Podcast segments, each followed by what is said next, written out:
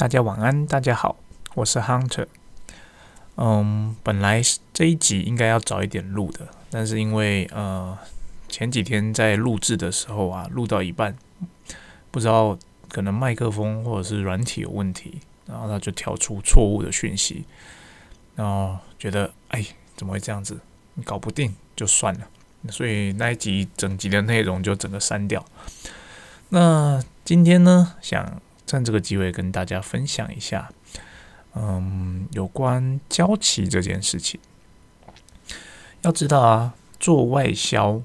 呃的公司啊，其实产品的交期是非常的重要的。有多重要呢？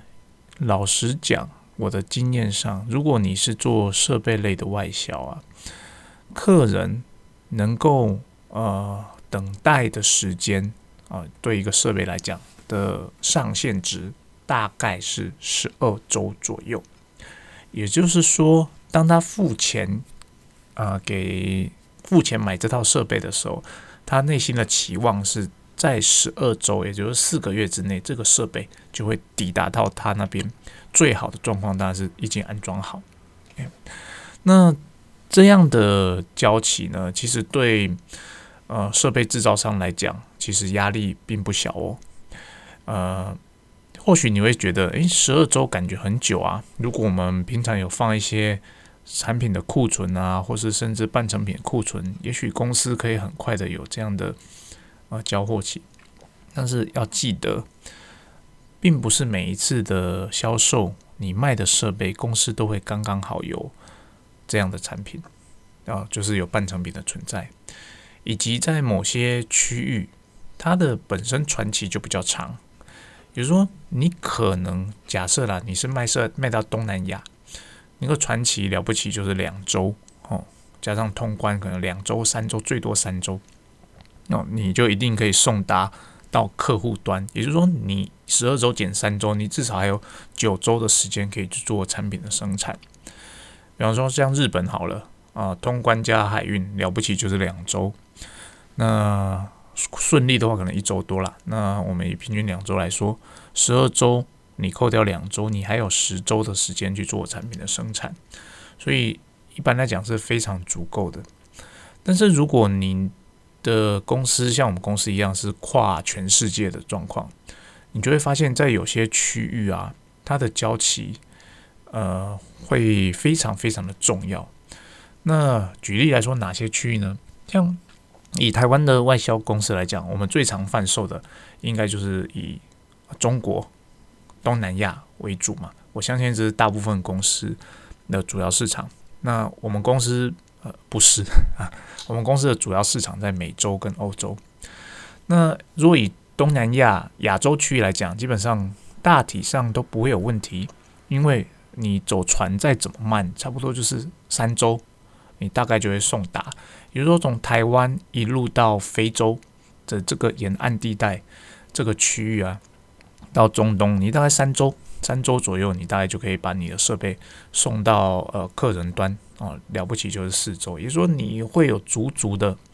呃大概八周九周的时间去生产你的设备。但是呢，像某些国家，举例来说，像南美洲，或者是说。呃，欧洲的东欧的部分，传奇就会比较久。南美洲来讲，普遍来说，四周、五周的传奇是跑不掉的。我这边讲的传奇都是包含报关的部分了。哎，五周的传奇是跑不掉的。那假设光是船，你就要走五周了，十二周减五周，你产品其实你只有七周可以去生产。那你会想说，七周其实可能还绰绰有余啊。但是不要忘记了，很多时候客人付钱给你，给你的经销商，你的经销商其实并不会即刻的把这份订单转给你。那因为他也需要时间去做文件，然后再者，他就算付钱给你之后，你可能还要再去澄清说，诶，有一些细节可能没有澄清到，来来回回，往往就一两周又过去了。这个时候你才可以正式的向工厂下订单。你看七周再减掉两周，你只剩下诶五周了。所以说，基本上如果没有办法在事前就理清所有的细节的话，你很容易在生产的部分就会变得非常非常的赶。那再举例交期来说，像美国好了，其实很多人认为美国交期很短，就是传奇很短啦，确实很短，从台湾到美西，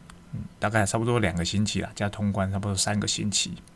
但是呢，如果你今天是把它贩售到美东的话，客人指定要美东的港，像举例来说，像纽约港，至少就是四周到五周的情时间喽。如果他今天指定的是一个比较小的港，那至少还要再多上一周到两周，也就是说，你会有大概六周，平均六周的时间在海上。那也就是说，十二周减六周，你只有六周的时间去生产你的设备。再扣掉刚刚讲到的，你可能还需要一两周时间去澄清需求的细节。你会发现，其实对工厂而言，它能够真正在生产的时间，可能不到。四周哦，大概就是四五周了。所以业务部要非常理解，就是我们在报价时候的交期啊，你必须要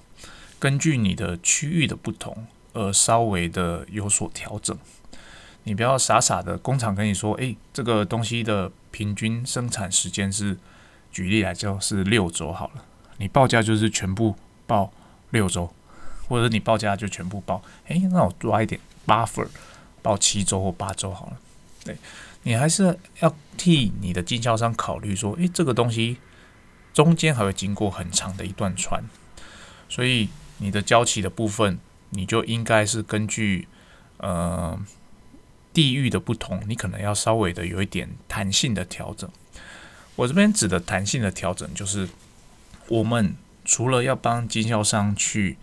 呃赚钱之外，所以我必须考虑到我产品什么时候送到。他的手上嘛，同时你也要替工厂这边思考，你要怎么样让工厂有呃有余裕去调整它的生产流程。我知道可能有些公司在制度上会造成业务跟工厂其实是有点对立的。这边指的对立就是说，业务一直接单回来，但是工厂它排程上可能来不及。变成就是业务跟工厂在那边拉扯，工厂一直在赶货，业务一直在催货，彼此的那种气息都，彼此的感受都不是很好。但是其实啊，我们身为业务端呢，我们只要做一件小小的事情，我们就可以让工厂得到一点喘息。也就是说，我这边举例好了，假设我这边有个 A 产品，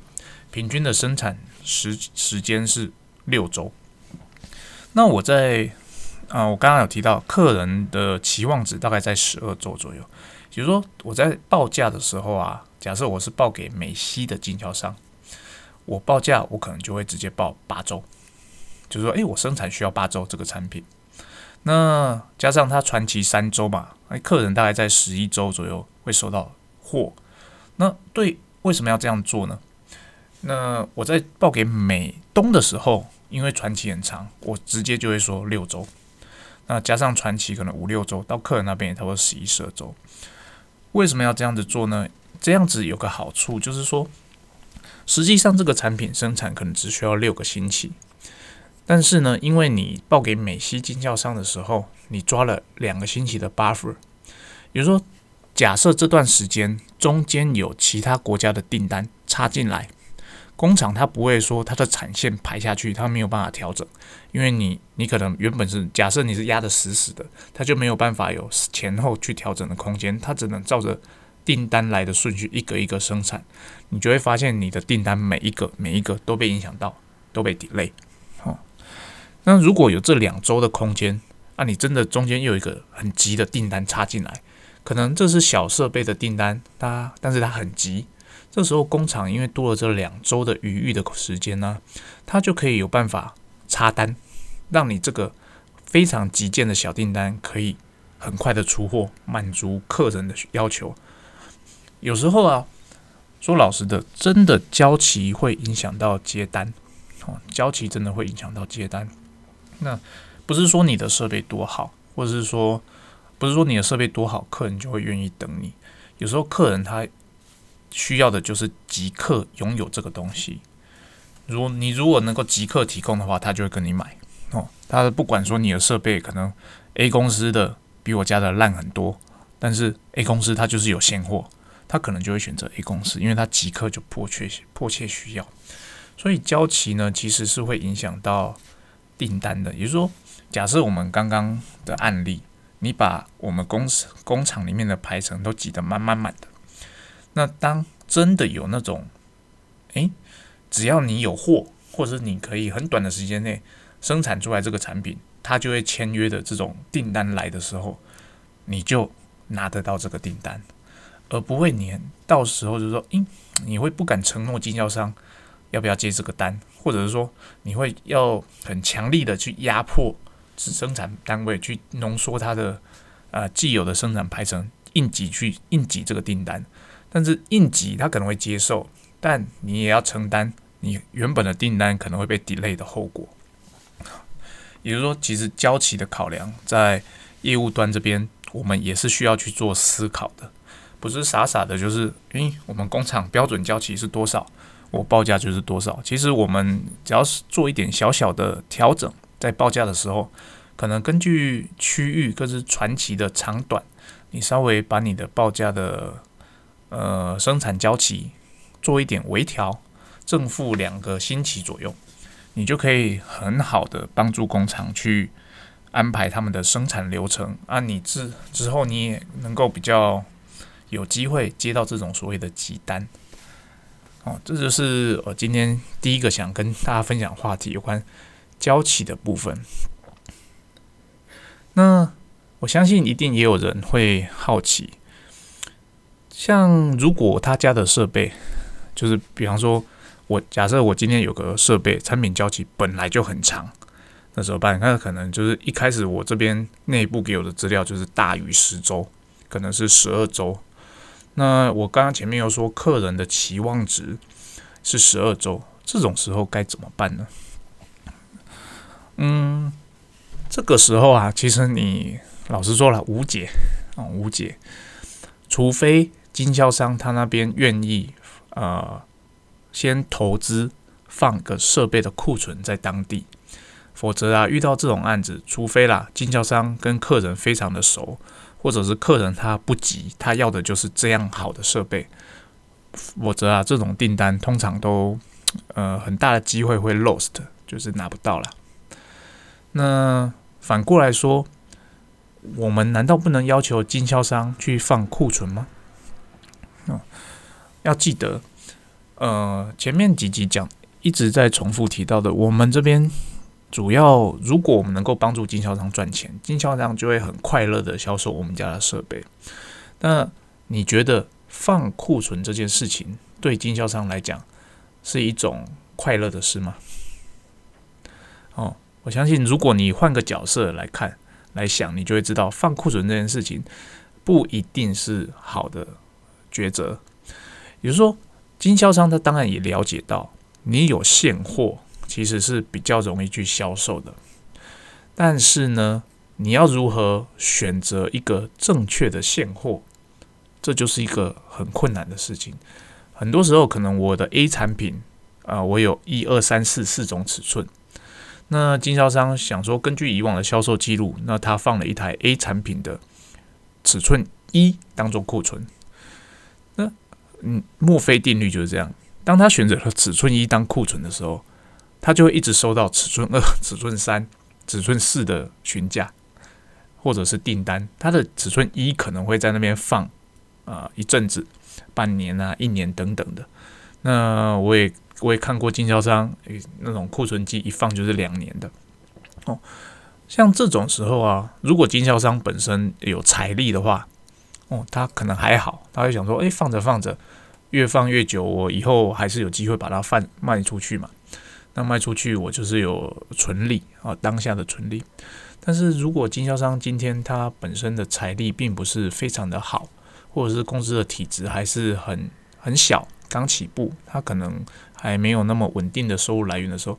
这个库存就会造成他非常非常大的财务压力。那就会变成说，他为了要卖出这个库存，他可能就会必须要做销价的竞争，他要想办法把这个库存给销出去，让它金流动起来。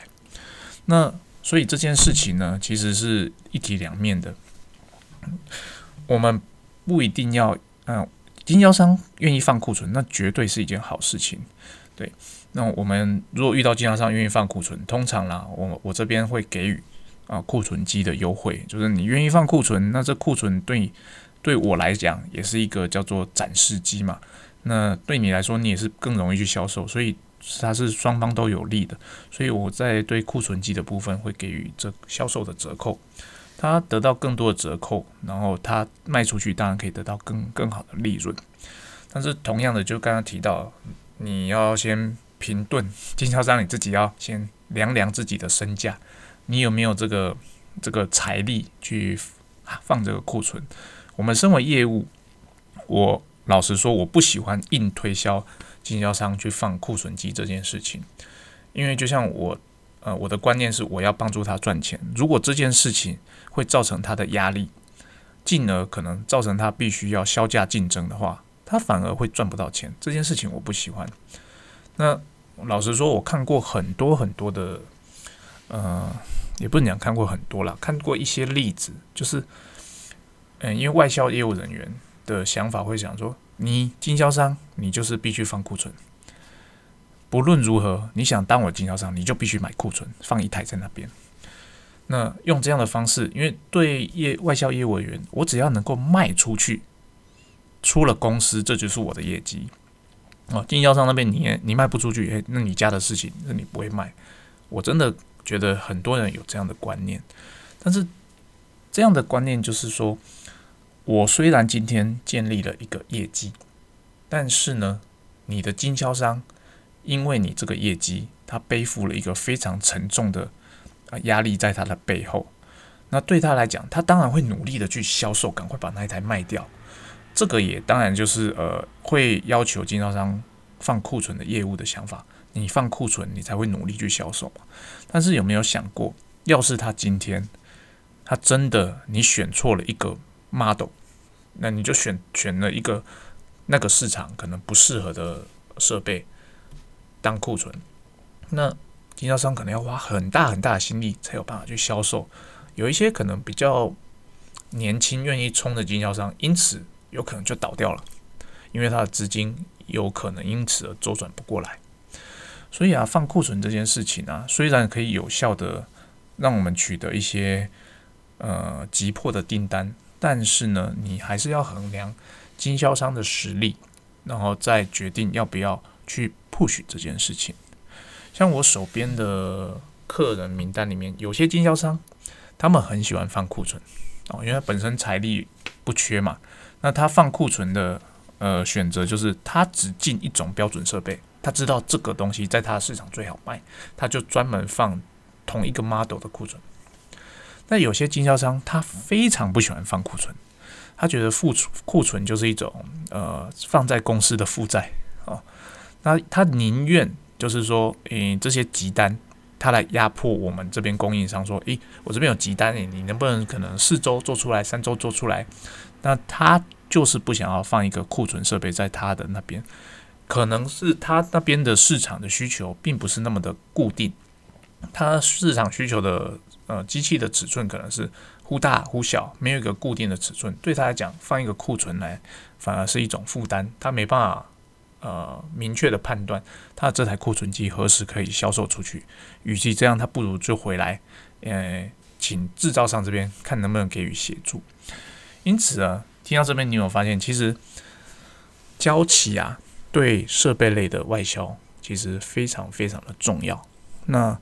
我们公司其实也意识到这件事情，所以